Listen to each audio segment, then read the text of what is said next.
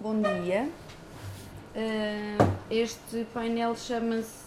É uma pergunta. Uh, será, que, será com o Mexia que vamos reduzir as emissões? Nós sabemos todos, todas nós sabemos a resposta, mas talvez o Jorge Costa e o Miguel Heleno tenham coisas mais aprofundadas para nos dizer sobre isso. Uh, o Miguel Heleno é engenheiro eletrotécnico, está neste momento na Califórnia, investigador em sistemas de energia para o Departamento de Engenharia dos Estados Unidos e, e teve a acompanhar com o Jorge uh, a Comissão de Inquérito Parlamentar sobre as rendas de energia. Um, e o Jorge Costa, todas vocês conhecerão, é deputado do Bloco de Esquerda e, e é a pessoa que dentro do grupo parlamentar trabalha, uh, trabalha sobre as questões da energia e foi a pessoa responsável e o relator do relatório da o relator do relatório naturalmente da comissão de inquérito uh, desta comissão de inquérito sobre as rendas de energia. O Jorge Costa vai falar 20 minutinhos depois o Miguel e depois abrimos o debate então, bom dia a todas e todos. Um, eu pensei um bocadinho, eu e o Miguel pensámos nesta, nesta, nesta sessão como uma oportunidade de um bocado uh, dizer o que andámos a fazer no tema da energia, que foi ao longo dos anos um tema em que o Bloco, digamos, não foi, uh, não foi, não se destacou uh, propriamente, não foi um assunto que nós tivéssemos, que tivesse diferenciado o Bloco especialmente ao longo da sua história, mas nos últimos quatro anos nós procurámos, a partir da, da, da intervenção parlamentar, um, ehm, criar uma intervenção consistente do Bloco nesta área, uh, aprender, desde logo, uh, procurar juntar alguma, alguma malta que pudesse uh, levar-nos a, a, uma intervenção que fosse consistente, que fosse rigorosa, que fosse baseada em factos. E, e foi isso que, que, que, fizemos ao longo destes últimos quatro anos. E eu brevemente passaria em revista esse trabalho, sem, sem, sem grande detalhe, porque também o tempo não é elástico. Um, e depois, uh, uh, e portanto, seria essa essencialmente a minha intervenção. Os, os temas, os tópicos e as, as, as, clivagens sobre as quais nós estamos a intervir no tema da energia neste momento, como é que ele se articula com a problemática geral das, das alterações climáticas, como é que lhes devemos responder e como é, que ele, como é que o vemos em termos da questão social, como é que inserimos a energia no, no, na questão social mais em geral.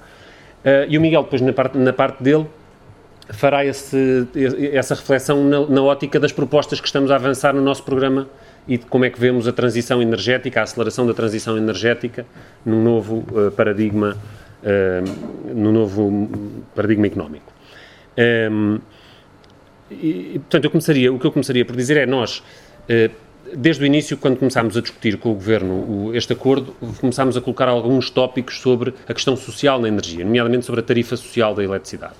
E foi a partir dessa, desse primeiro ponto, que, eh, ao qual demos, aliás, algum destaque público, que começámos a perceber que a pobreza energética é um fenómeno em Portugal completamente singular do ponto de vista, um, do ponto de vista europeu, não só pela sua uh, dimensão, temos em Portugal Uh, Portugal é o país onde mais gente morre uh, de frio ou de calor no verão, mas pelos, pelas temperaturas extremas e pela uh, ineficiência das suas casas para responder a essas, a essas temperaturas. é um país em que a fatura elétrica é, está também nas mais altas da Europa, em paridade de poder de compra, portanto, comparando a capacidade de a poder de compra das famílias, temos a eletricidade mais cara da Europa. E, portanto, temos um problema social relacionado com a energia, que é o da pobreza energética. Temos mais gente a passar por pobreza energética do que a passar por, por, por pobreza.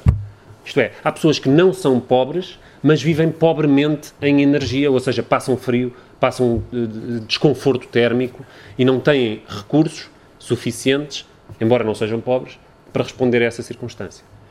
Um, e, portanto, eh, procurámos começar a intervir sobre o tema da energia na perspectiva, digamos, sobre o ponto de vista dos direitos do consumidor, do direito do acesso à energia, da energia como direito fundamental e, portanto, no combate, na, na discussão sobre como é que a energia pode ser mais barata para as pessoas.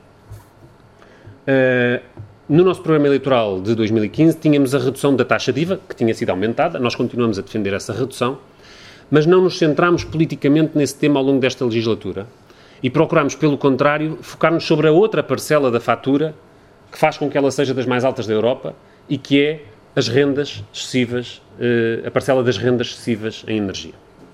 Uh, as rendas excessivas, no fundo, são uh, partes de custos administrativos, políticos, fixados administrativamente pelos responsáveis políticos pela energia, que determinam uma parcela muito importante da, da fatura elétrica, que são os custos, custos de interesse económico geral, ou seja, um conjunto muito largo de pequenos, pequenas parcelas dentro desta parcela maior, que corresponde, uh, seja a, formas de compensação regional, seja para as regiões autónomas, seja aquilo que pagamos aos municípios pela passagem das, das linhas elétricas, seja, e isso são despesas que são argumentáveis e que são justificáveis, mas seja também aquilo que se paga às empresas a título de compensação, a título de subsídio, a título de remuneração de serviços que supostamente são, pagos aos, são prestados aos consumidores.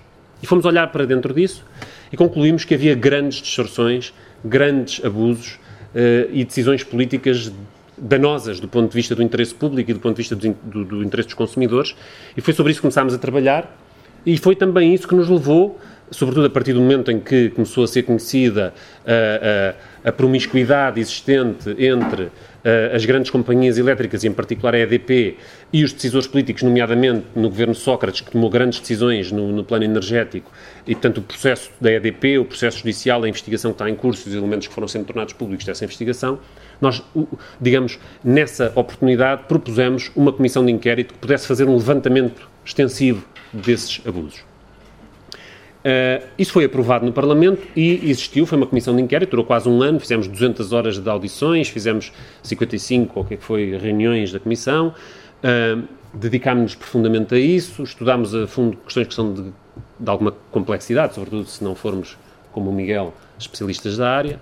Um, Miguel é que é, eu é que não sou. Uh, e, e, portanto, lá estivemos a partir pedra este tempo e chegámos a conclusões que nos parece que são muito importantes e que integram o uh, programa eleitoral do Bloco de Esquerda, ou seja, uh, a Comissão de Inquérito concluiu que sim, existem rendas excessivas, elas são uh, resultantes de decisões políticas baseadas ou em contratos ou em decretos-lei que são danosos para o interesse do dos consumidores, devem ser revistos e foi recomendado pela Comissão de Inquérito, foi aprovado na Comissão de Inquérito, que esses contratos e que, essas, e que esses abusos fossem corrigidos eh, por medidas políticas.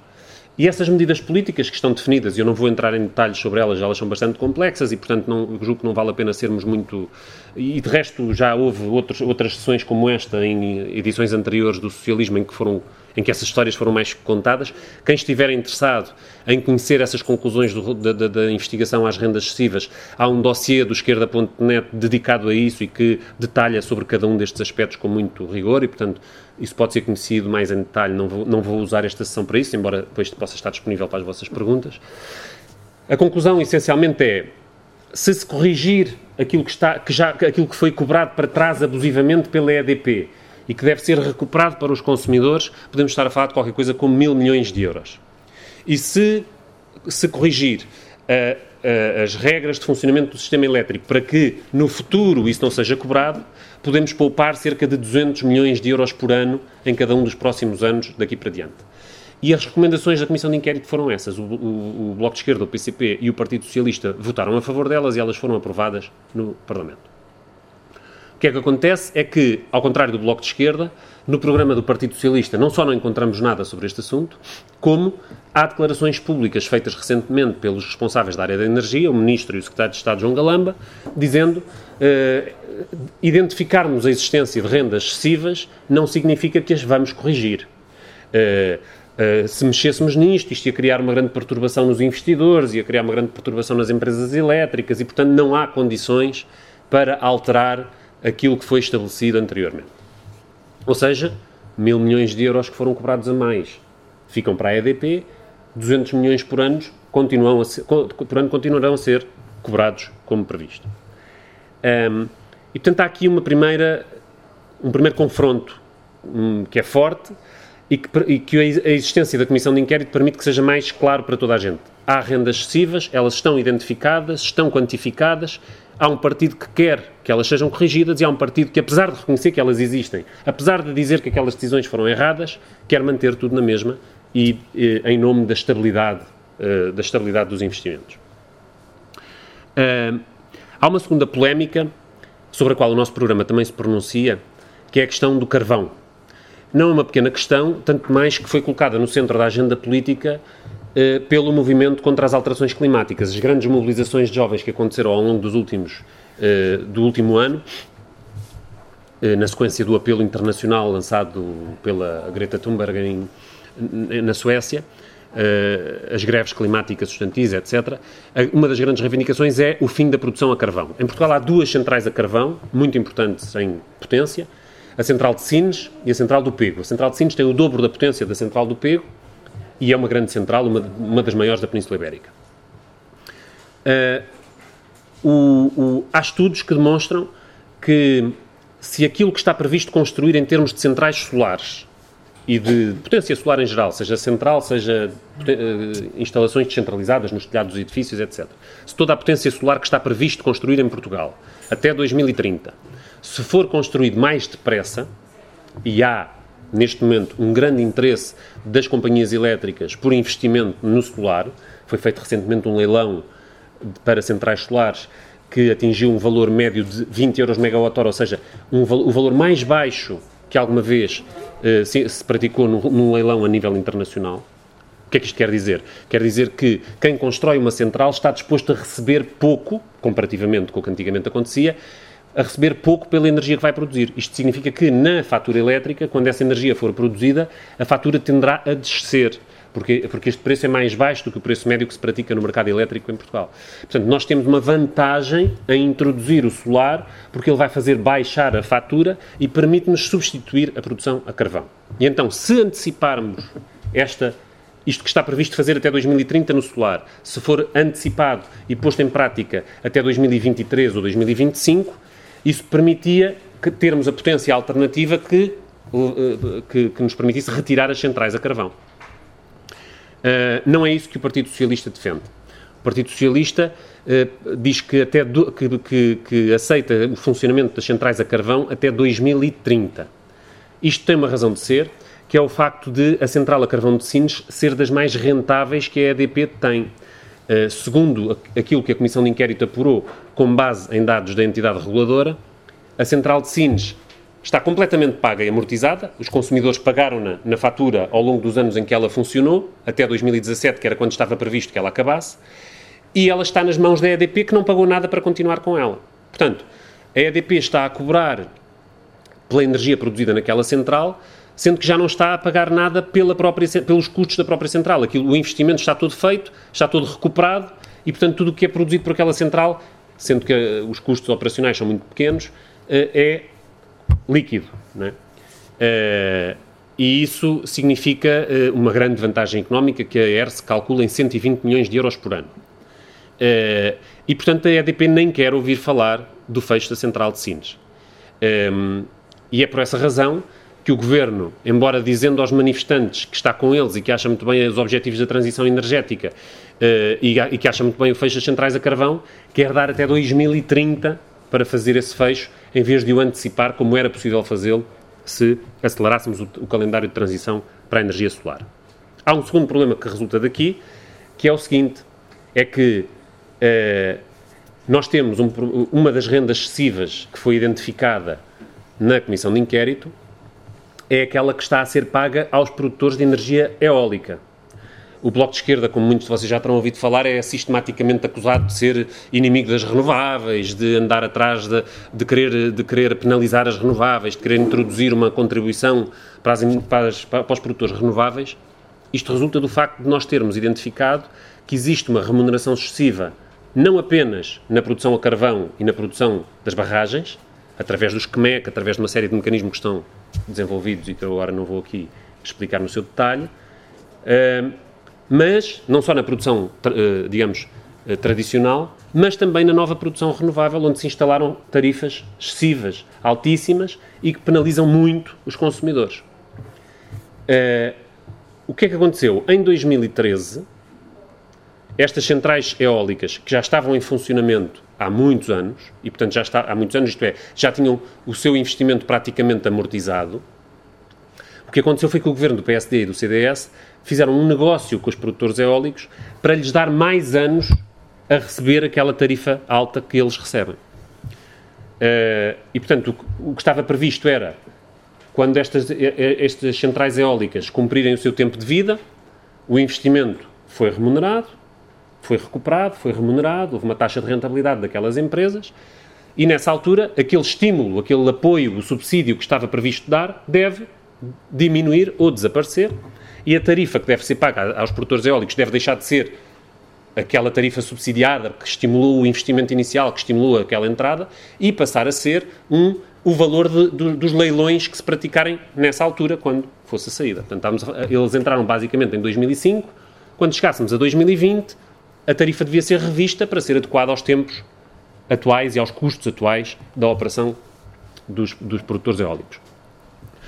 Uh, o que aconteceu foi que, em 2013, o governo anterior disse: quando chegarmos a 2020, vocês vão-nos pagando até lá, vão-nos pagando aqui um, uma contribuição que nós, para nós podermos não aumentar muito a fatura, para conter os aumentos da fatura, vão-nos pagando aqui uma, uma, pequena contribuição. Quando chegarmos a 2020, em vez de fazermos o tal leilão e vocês passarem a receber o que o leilão disser, que, que, se fosse como os leilões que estão aí agora, seria qualquer coisa como 30, 35 euros o megawatt-hora, vão ficar com 65 euros o megawatt-hora. Eles, claro que pagaram, foi um bom negócio, e, uh, e o que acontece é que hoje tem, durante uma série de anos mais, até 2027 alguns, até, 2020, até 2030 e tal alguns outros, vão ter tarifas completamente estratosféricas se compararmos com o que é a prática no mercado. Portanto, quando olhamos para o que acontece nos leilões do solar e para o que acontece na eólica, verificamos que há uma disparidade total.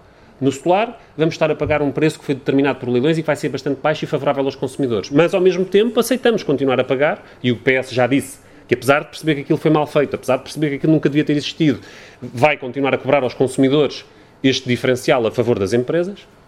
Nas eólicas existe este sistema de privilégio. Portanto, uma das propostas muito importantes que o Bloco tem é regressarmos a este ponto e retirarmos este subsídio abusivo sobre as eólicas. É claro que os produtores das grandes empresas renováveis, que aliás são as mesmas que produzem em nuclear, que produzem em, em carvão, são as mesmas EDPs, as mesmas Iberdrolas, as mesmas Endesas, que estão em, todos este, estão em todas as, as produções, portanto não são uh, santos de altar. Um, essas empresas vão continuar a dizer que o Bloco de Esquerda, que persegue as renováveis, etc, etc. Nós vivemos bem com isso, porque temos uma política para as renováveis, temos uma proposta política para as renováveis, mas é uma proposta para as renováveis baseada num novo modelo energético e não na perpetuação do sistema rentista que tem subsistido e que, e que além do sistema tradicional, acabou por se instalar também na nova produção renovável. Eh, eu penso que uma das coisas mais importantes que resulta desta comissão de inquérito também é uh, a percepção de como é que tudo isto foi feito. Eu acho que isto é muito importante e é uma grande aprendizagem que nós tivemos nesta comissão de inquérito, é qual é a lógica económica que presidiu à instalação destas rendas excessivas no sistema elétrico. E essa lógica foi a lógica da privatização. A privatização é a mãe das rendas excessivas ou o pai, mas neste caso uhum. aplica-se melhor a mãe. Uh, a privatização é a mãe das rendas excessivas porque foi a, a, introdução destas rentabilidades elevadas foi, em grande medida, o que justificou, uh, foi o que justificou o interesse das, destes grupos económicos. Estes grupos económicos não querem arriscar nada e não querem investir em nova capacidade. Eles quiseram pegar num sistema elétrico que estava montado, em infraestruturas pesadas cujo investimento já estava feito e pago pelos consumidores em grande parte, uh, tratado a partir da, da, da, da, dinâmica da empresa pública EDP, agarrar nesse valor e dizer, e o Estado agarrou nesse valor e disse aos privados: vocês compram-nos isto e nós vamos garantir-vos que os consumidores vos vão pagar ao longo de uma série de anos uma renda elevadíssima garantida por estes contratos na fatura elétrica. Portanto, quando, quando os, os, privados compraram estes ativos, não arriscaram coisa nenhuma. O que compraram foi uma taxa de rentabilidade prometida pelo Estado daquela maneira. Uh, em cima disto, foram acrescentadas uma série de, novas, de novos privilégios. Eles já tinham isto, já tinham as empresas, já tinham os contratos que lhes garantiam uma rentabilidade altíssima, E em cima desses contratos ainda lhes foram dados uma série de outros sistemas de privilégio, uh, sob todo o tipo de nomes, sob todo o tipo de, de pretextos, uh, alguns completamente ridículos e, e, parecem ficção, parecem uh, caso de polícia, não é? filme negro do humor, mas mas foram sempre acrescentados. A garantia de potência, porque é preciso para garantir que o sistema não vai abaixo. O, a interruptibilidade, porque os grandes clientes, eh, as grandes empresas eh, muito consum, altas consumidoras de energia têm que ser apoiadas através disto. Uh, e aos consumidores é que têm que pagar na fatura. Uh, uh, os terrenos que são do Estado, mas que estão a ser usados pela EDP, então os consumidores pagam uma renda à EDP por ter os terrenos que são do Estado. Como é que isto funciona? Então, os terrenos são do Estado, vamos pagar à EDP? Aí está, vamos pagar à EDP. Tudo isso é acrescentado ao longo dos anos e é, esse, uh, e é essa história que nós vamos ver neste, neste, neste inquérito. É a história da privatização. A história de como se estabelece um sistema de, de lucros garantidos a favor de grupos económicos uh, específicos e que são escolhidos na altura uh, sob o argumento de que um, vamos dar a este, vamos, vamos entregar a, EDP ao Grupo Melo, ao Banco Espírito Santo, ao Banco Comercial Português, a estas entidades que são o capital português, é, vamos manter centros de decisão nacional, vamos manter em mãos portuguesas estas barragens, vai em monopólio para a EDP, fica tudo na mão de, desta empresa, que é uma empresa portuguesa, e vemos agora o corolário disto, que é não só a empresa já não é portuguesa, está na mão do Estado chinês, como vai ser desmantelada através da venda destes ativos eh, privatizados. Neste momento está, digamos, na praça, está na, na montra, as barragens portuguesas estão à venda. E quem as vai comprar, ou quem está a posicionar-se para as comprar, são as grandes companhias elétricas espanholas que, eh, quando a EDP foi privatizada, em monopólio, foi, o grande argumento era não pode ir para os espanhóis. Tem que ficar cá, uma única empresa, não vai haver nenhum concurso para ficar tudo junto e para ficar em, em mãos portuguesas. Pois não ficou em mãos portuguesas e vai mesmo ser desmantelado e vai mesmo ser desmantelado a favor destas companhias espanholas. Um, e, portanto, a recuperação para a esfera pública destas empresas é uma questão de soberania portuguesa. As redes elétricas, por um lado, que são um ativo que diz respeito à nossa segurança coletiva.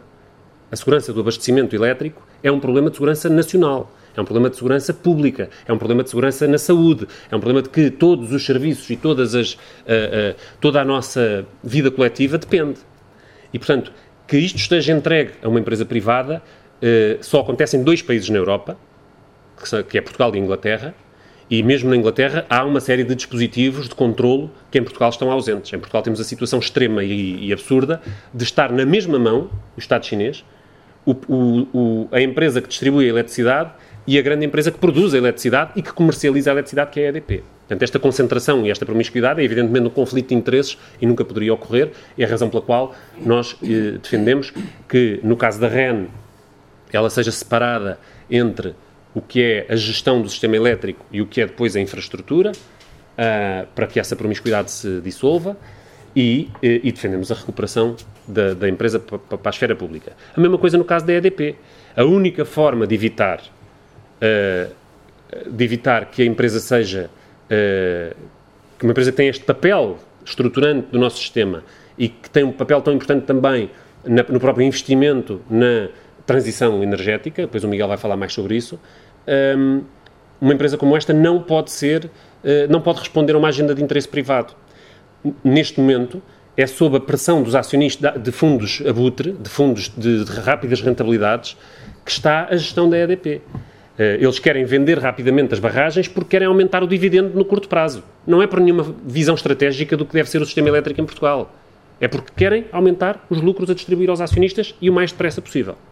E a única forma de evitar que isso aconteça e de evitar que uma empresa uh, estratégica que domina uh, a grande parte da infraestrutura de produção elétrica em Portugal possa ser desmantelada e, portanto, mais dificilmente recuperável no futuro é parar essa venda, parar esse desmantelamento, evitar uma nova Simpor, evitar uma nova. Enfim, o que há mais é exemplos de uh, uma nova PT, se quiser, desse ponto de vista, e manter esses ativos conjuntamente, recuperando-os para a esfera pública através da nacionalização. É isso que o, programa do Bloco uh, inclui, propõe. Um, isso pode-se fazer. Esses, esses, investimentos estão já muito recuperados, porque os dividendos que foram pagos aos acionistas ao longo destes anos foram muito elevados.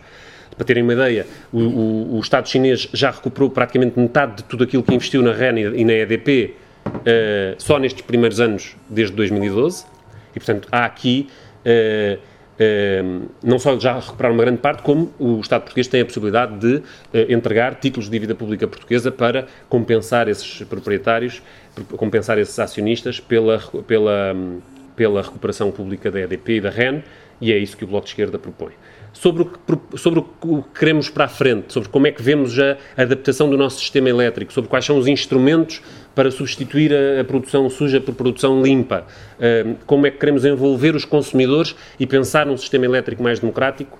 Vai-vos falar o Miguel, que se preparou sobre isso.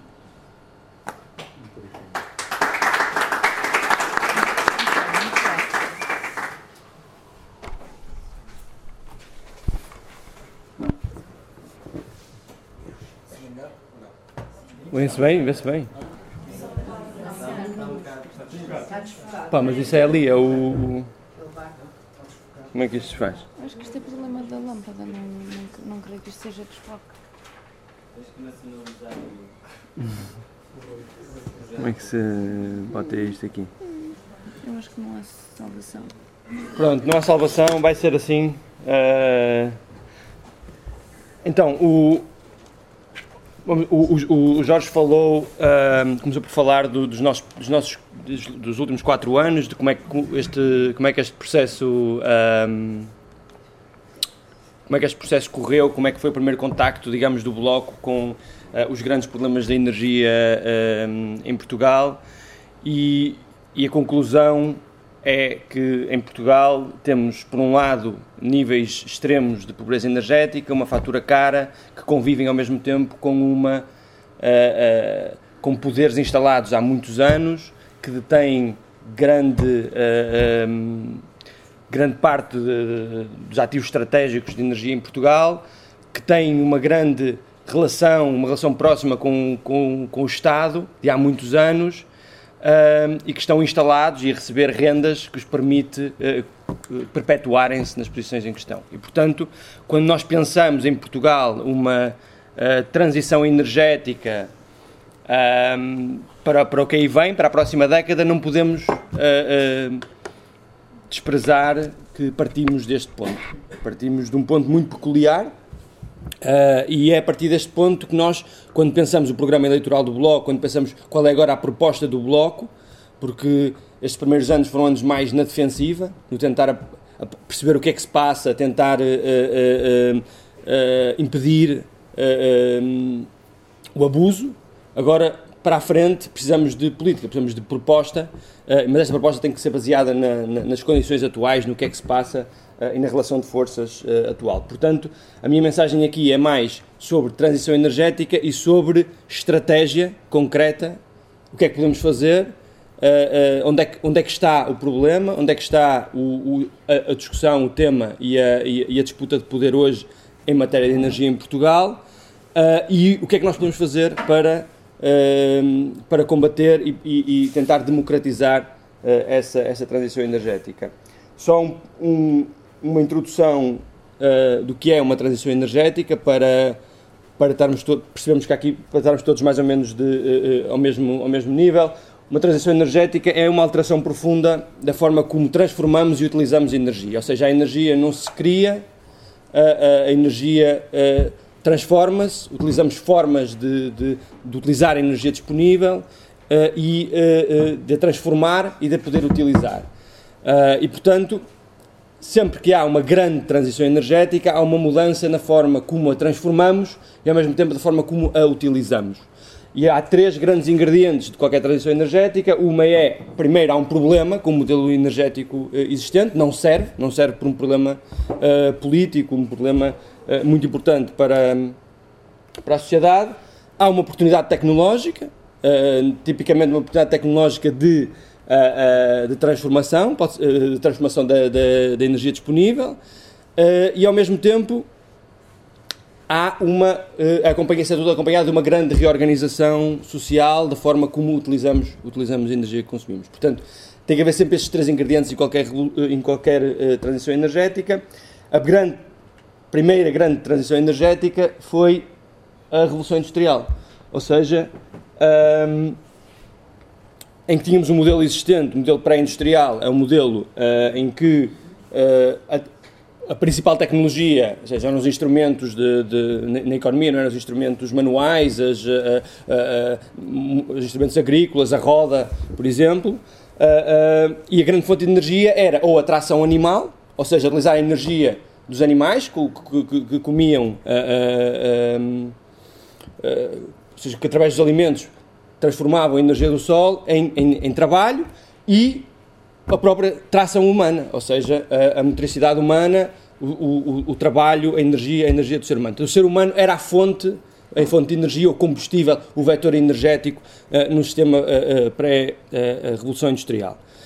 o que é que acontece? Qual foi o grande problema? Isso era não era eficiente, ou seja, nós, enquanto uh, seres humanos, somos seres energéticos muito pouco eficientes porque, porque, porque respiramos, porque gastamos energia noutras coisas, divertimos-nos, uh, uh, temos sexo, coisas que não são produtivas, portanto, nós, nós, nós não somos um bom vetor energético. eu disse que ia dizer sexo aqui, não estou E portanto, e portanto e, e, ao mesmo tempo, isso foi acompanhado, no caso do, do, do, do, do ser humano, com um grande aumento de custo também, desse, portanto, do ponto de vista económico também não éramos, tinha sido abolida a escravatura, porque havia uma, emancipa, havia uma emancipação do trabalho e, portanto, uh, uh, agora era mais cara. Não só um vetor, um vetor energético ineficiente, mas um vetor energético caro. Houve uma oportunidade tecnológica, que foi a, a, a, a descoberta da máquina a vapor, e isso permitiu. Uh, permitiu uma grande transformação. Permitiu, ou seja, a descoberta da máquina a vapor e a, foi necessário um novo vetor, permitiu que se mudasse o vetor energético do que era o ser humano para os combustíveis fósseis. Esta transformação, eh, que foi a grande transição energética da história, foi acompanhada por como todos sabemos, grandes uh, alterações sociais, grandes alterações da, da, da ordem social, a, a criação de, de, de, de, novas classes sociais, o, a, a, formação de cidades, e hoje percebemos que as cidades que são, foram formadas para o petróleo, as cidades já foram formadas pós. Uh, uh, pós, pós-revolução industrial, são cidades muito diferentes das, das cidades pré-revolução industrial. Comparem, por exemplo, Uh, tem uma frase num, num, num destes livros sobre a transição energética que é cidades como, cidades como Veneza uh, uh, foram feitas para viver, cidades como Las Vegas foram feitas para consumir, para petróleo. Foram feitas à imagem do petróleo, à imagem do vetor energético que, que, aí, que, que aí havia. Portanto, esta ideia, por isso é que se chama, por isso é que se chama Revolução Industrial, porque não é uma transição, apenas uma transição energética. E ela acarreta uma grande transformação uh, uh, social também. A nova transição energética qual é? É, temos, hoje temos tecnologias, a máquina a vapor, que já não, já não se usa tanto, mas o motor de combustão e o, e o, e o, e o sistema motor gerador, uh, em vários combustíveis fósseis, gás, carvão, produtos, todos produtos, série de produtos petrolíferos. temos um problema, o problema é as alterações climáticas, uh, em alguns casos também a dependência energética. Há uma oportunidade tecnológica, há as renováveis, há as tecnologias de informação que permitem gerir melhor uh, uh, a energia que consumimos. portanto, esta é a nova fonte de energia renovável e só não temos já uma transição energética porque falta redefinir a outra parte. Ou seja, do ponto de vista tecnológico, há uma solução, do ponto de vista está identificado o problema, falta o, o resto que é como é que nos reorganizamos para utilizar a, a, a, a energia e para, para a transformar e para, e, para, e para utilizar, como é que temos um modelo. E este modelo nós chamamos, é, é isto que nós chamamos de transição energética, é que chamamos o desafio da transição energética. É, por um lado, como é que vamos pegar na energia que fontes renováveis e como é que nos vamos adaptar para utilizar essa energia uh, uh, em, prol, em prol da vida. E esse é que é o, o, o, o grande, o grande debate. Isto aqui está, ficou um bocado desformatado, mas uh, eu acho que isto deve ser do, deste PowerPoint. Um, o que é que, em Portugal, eu acho que este, este slide, e depois eu acho que, que mando o slide para. Os slides vão ser disponibilizados os slides, qual é? É, é que não, isto não se vê nada. Uh, ou seja, pegamos estes três elementos de uma transição energética, que é um, um modelo, um, um problema, um, a identificação de um problema, a identificação de uma tecnologia alternativa e uma transformação social. Em Portugal, o problema está identificado, ou seja, há um consenso sobre o problema das alterações climáticas, um consenso alargado. Há um consenso até já sobre as tecnologias, desde que o grupo do nuclear em Portugal se desapareceu ou foi desaparecendo, já, já quase não existe, tem muito pouca força. Uh, há, uma, há, uma, há, uma, há, um consenso também sobre, sobre a tecnologia e, portanto, o nosso uh, o grande desafio é redefinir como é que vamos uh, como é, como é que essa transição vai ser feita a nível, a nível social, a nível da, da económico e, de, e da organização social para a utilização da energia. O, o, Há outros casos, é importa salientar, eu não vou falar muito, vou alargar muito aqui, mas importa salientar que há muitos sítios no mundo onde nem estes dois primeiros consensos que temos em Portugal não existem, não é? Nos Estados Unidos, que as alterações climáticas são um problema, ainda não, não, não, há, não há esse consenso, e, por exemplo, que, que, que a solução tecnológica são as renováveis também não há um consenso. Portanto, em Portugal já temos estes dois consensos, uh, uh, mas depois temos se olharmos para o PNEC, para a proposta uh, uh, do governo para a próxima década, temos vários elementos que são os, os, elementos, estes elementos têm mais a ver com a forma como nós utilizamos a energia, que não estão adequados ou, ou, que estão, ou, ou, que são definidos de uma forma vazia. Se olharmos para termos como eficiência energética, mobilidade, mobilidade elétrica, comunidades energéticas, sistemas solares descentralizados, o cidadão no centro do sistema uh, uh, do sistema elétrico, do sistema energético. Isto são coisas que podem dizer muita coisa. E, o, e, o, e a, o, o, capitalismo verde, ou seja, a proposta que vem da União Europeia, é, é no sentido de tomar isto como uma forma de. Hum, como uma forma de, de perpetuar as relações, as relações económicas existentes e os poderes existentes, e nós temos que ter uma visão, uma visão alternativa a isto. Eu fiz aqui uma tabelinha ontem com uh, para cada um destes temas, mobilidade elétrica, comunidades energéticas, solar descentralizado e o cidadão no centro do, uh, do sistema, qual é a proposta do capitalismo verde que hoje em dia é, é, é que nos interessa porque é aquela uh, que está orientada através da, da, da, União Europeia e que o PS também, também alinha. Uh, e uma proposta, digamos, mais ecossocialista ou, ou, ou, ou podemos chamar uh, mais de partilha de recursos, uh, que, é, que, pronto, que, é, que é a proposta do Bloco. E aqui, por exemplo, quando falamos de mobilidade elétrica, falamos, a proposta do Partido Socialista é mobilidade elétrica, quando nos dizem assim, toda a gente concorda. Mas a mobilidade elétrica do Partido Socialista e a mobilidade elétrica da Comissão Europeia é a promoção do carro elétrico, promoção do veículo individual elétrico, agora elétrico, é uma reconversão tecnológica apenas no, na, na, no, no, no, veículo um, individual, uh, autónomo, ou seja, se formos ver os grandes, os grandes projetos da, da Uber, do, ou seja, é, ideia, é, é, é, é uma ideia de veículo, carros nas cidades, o transporte público, mesmo o próprio transporte público, é individual, são carros Uber uh, uh, elétricos sem condutor, é? dos veículos autónomos. Há um grande investimento hoje uh, nesse, nesse sentido, e esse é o projeto do capitalismo verde para a forma de como nos transportamos na, na, nas cidades. A nossa ideia é a eletrificação do transporte coletivo. é como é que podemos criar redes que possam que possam transportar as pessoas e suprir as necessidades de transporte, ao mesmo tempo que se diminuem as desigualdades no acesso ao transporte.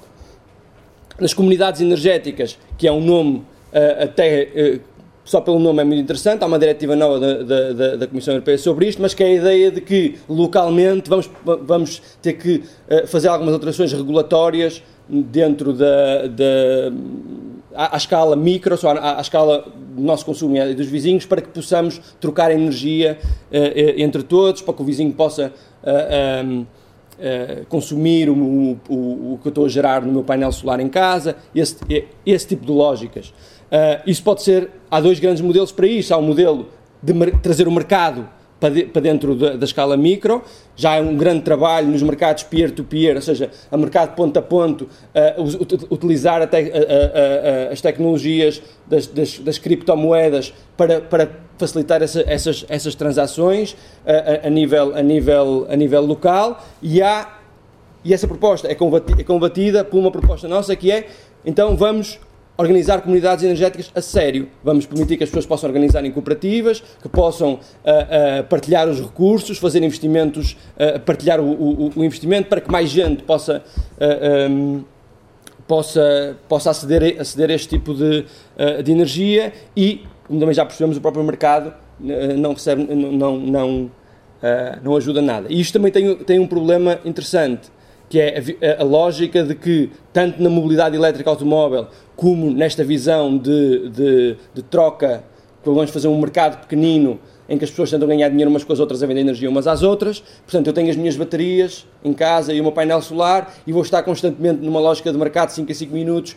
a, a, a, a fazer, a fazer trocas comerciais. Então, um, isso tira o foco do essencial. O foco essencial é como é que vamos consumir a energia do painel solar de uma forma mais eficiente. Dois, põe uma pressão sobre as baterias, sobre o lítio, porque vamos estar a fazer muitos ciclos de baterias para, para, para poder trocar uh, uh, uh, apenas pelo, pelo ganho económico, pela especulação do, do, do preço do mercado em, em um, minuto a minuto, e isso vai fazer muitos ciclos de baterias, vamos ter um grande desperdício de lítio e, de, e, e de um recurso muito importante. Portanto, uma alternativa a isto é ter legislação que permita que as pessoas possam organizar de uma outra forma, através de cooperativas, condomínios e que possam uh, uh, fazer investimentos partilhados, uh, alguns apoiados pelo Estado, nos, nos, casos dos bairros sociais, até mesmo totalmente financiado. Isto leva-nos para uma política de solar descentralizado, em que, ou seja, tudo o que é aquisição de novo, novo, equipamento, nova tecnologia verde, a política é, é como incentivar é, é, um incentivo, é um incentivo ao, ao, à tecnologia, não é? Com, com apoios, apoios de crédito, coisas, coisas desse estilo, que, que, basicamente retira a possibilidade das pessoas mais pobres uh, de, de, acederem ao painel solar e, e, de, e de diminuir os seus custos de energia, enquanto as pessoas que têm algum poder de compra uh, poderão aceder ao painel solar. Nós temos, na, nossa, no, na proposta do Bloco, há uma mudança paradigma que é em Portugal nós temos, temos um problema que é o nosso solar uh, descentralizado, portanto o solar ao nível da, das cidades não está desenvolvido, como na, na, Europa, estamos muito atrasados e isso é, temos que ver isso como uma oportunidade. Ou seja, essa oportunidade é uh, uma, podemos fazer um grande investimento, um grande investimento uh, com os edifícios públicos, por exemplo, que ainda muitos deles falta, uh, têm a falta de solar, e é aproveitar esse investimento que vamos fazer já nos edifícios públicos para poder criar uma rede de instaladores baratas e, e, uma, e, uma, e um apoio financeiro, uh, um apoio uh, à aquisição de, de, de, painéis solares que permita também embaratecer o, o, o painel solar para, uh, para uso, ou seja, para, para o cidadão comum. Eficiência energética é a mesma lógica. na lógica, o que nos propõe o capitalismo verde, a proposta de PS, é é, é, é, a lógica do costume, portanto, é um incentivo à aquisição dos aparelhos eco, do aparelho eficiente, é a aquisição, é, é, é um modelo de financiamento às obras, às obras de requalificação, às grandes obras de requalificação, são, acima de tudo, mas acima de tudo é uma proposta de obrigar a que novos edifícios sejam mais eficientes. Isso é muito importante, mas não chega, porque quem, quem, quem ocupa o parque habitacional mais recente são as pessoas que têm mais condições. Ou seja, as pessoas que não têm condições, as pessoas mais pobres, vivem normalmente em casas antigas e vão continuar a viver em casas antigas. Portanto, a nossa proposta é uma proposta de requalificação, eficiência energética, através da, da, da, da eh, como, como, requalificação e conservação uh, eh, um, ehm, dos, dos, uh, dos edifícios. E, portanto, temos este modelo, quando, quando nos falam de cidadão, cidadãos no centro, uh, do sistema energético. Isto, hoje em dia, isto é uma frase, isto é um slogan da, da, da própria Comissão Europeia, o cidadão no centro do sistema energético, esta é a grande mudança. O que eles querem dizer realmente é o cidadão com as suas escolhas individuais, enquanto consumidor, a poder uh, uh, determinar o que é que vai ser o sistema e esta transição energética. O que nós estamos a falar é pôr a democracia no centro, as escolhas coletivas, a forma como nos organizamos, trazer as cooperativas, novos agentes para isto. Para finalizar, a nossa, a nossa estratégia, e aqui para ligar um pouco com uh, uh, também uh, com o Jorge Costa, é como é que chegamos até, como é que fazemos isto, como é que fazemos este caminho. um, temos que, já percebemos que em Portugal temos uma elite que vive da, da renda, que vive da, da, da, da, renda da energia, que tem um poder e que se quer reconverter enquanto ou seja, enquanto capitalismo verde, né? e, e nós temos que retirar campo a essa, a essa elite. Como? Retirando-lhes os meios e as condições para se poderem reconverter. Como é que isso se faz? Combate às rendas excessivas é muito importante. Um, porque as rendas excessivas são a perpetuação do paradigma que existe, do paradigma centralizado, uh, uh, onde, onde se domina muito mais o, o setor de energia quando tudo está mais centralizado e menos descentralizado. Dois, porque as rendas de energia são hoje o, o garante de financiamento dessa reconversão verde uh, uh, do capitalismo em Portugal. E, ou, ou, e, e, e, também dar, ou seja, continuar a, a fiscalizar Uh, este tipo, este tipo de dar mais instrumentos à democracia, aos, ao, à, à, regulação energética que permita uh, uh, identificar mais, mais cedo este tipo de promiscuidades e corrigi-las. Na, na, parte do, do, veículo e da mobilidade, temos que restringir a possibilidade de, de, de, se criar um mercado de massas de, de veículo uh, uh, individual e isso só se consegue combatendo o veículo nas grandes cidades. Ou seja, não é sequer combater o veículo, eu acho que não é sequer combater o veículo individual uh, a, a, gasolina ou a, ou a gasóleo, é também combater o veículo individual elétrico. E isso são. e, e, essa proposta aí ainda, ainda temos, temos que, ir mais, que ir mais longe. Portanto, para além de anular as condições de uma reconversão para capitalismo verde, temos que criar novas condições nós próprios para podermos implementar esta visão que temos. Como é que isso se consegue? Um, o Jorge Costa já falou, temos que controlar empresas estratégicas, estamos a falar de controlar uma parte uh, da, da REN e uma parte da EDP que são estratégicas para que não se consegue fazer política energética sem, sem as pessoas. Por exemplo, hoje em dia, quando vamos determinar quem é que quantos megawatts, quantos megawatts é que precisamos de, de, solar e se é possível ou não na integração da rede elétrica. As únicas pessoas que sabem isto no país é o centro, é, é, são os centros de planeamento da REN. Ou seja, não há possibilidade de construir política energética em Portugal sem tem que ter uma, uma, uma, forma colaborativa de quem, de quem hoje nos diz o que é que é possível e o que é que não é possível uh, uh, tecnicamente. Há uma nova proposta aqui um pouco inovadora que é o comercializador público municipal, que é a ideia de trazer para as câmaras municipais. A EDP hoje detém 80% do mercado no contacto com o cliente. Ou seja, como é, que, como é que podemos fazer uma política energética quando o contacto que as pessoas têm com, com, com o seu sistema energético é através da EDP, 80% das pessoas em Portugal. Portanto, a ideia é aproveitar os balcões do município, coisas que as câmaras já têm, serviços que a Câmara já tem de atendimento direto ao cliente, para criar um comercializador municipal e que a Câmara possa também uh, passar faturas e ter esse contacto uh, uh, com, com, com, com o cliente que permita a partir daí aos municípios também fazerem política energética local. Continuar a proteger os mais pobres de uma transição tecnológica cara, ou seja, nunca, nunca criar condições para, em vez de dar o cheque painel solar, né, e o, e o, e o incentivo à, à, à, aquisição individual de, de, painéis solares, como arranjar modelos cooperativos, modelos coletivos de, uh, uh, de aquisição com o Estado um, um, e ajudar. Por fim, eu acho que há, há, um trabalho que ainda não fizemos muito, mas que eu acho que temos que começar a fazer, que é ajudar a criar movimento social em torno disto. Ou seja, ajudar a criar cooperativas energéticas, ajudar a criar, por exemplo, uma rede uh, quanto à pobreza energética, ou seja, como organizar os bairros sociais, como organizar as pessoas que hoje estão mais vulneráveis na energia e como é que essas pessoas possam ter voz junto da democracia e ajudar-nos neste, neste, neste, neste, neste processo. Isto também eu acho que é um desafio que, que fica para, para pensarmos. E acho que acabo por aqui. Muito bom.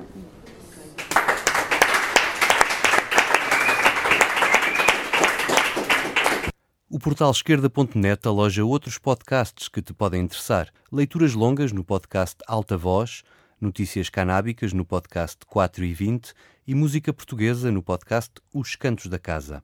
Encontra todo este som em esquerda.net barra rádio e subscreve os nossos podcasts na tua aplicação favorita.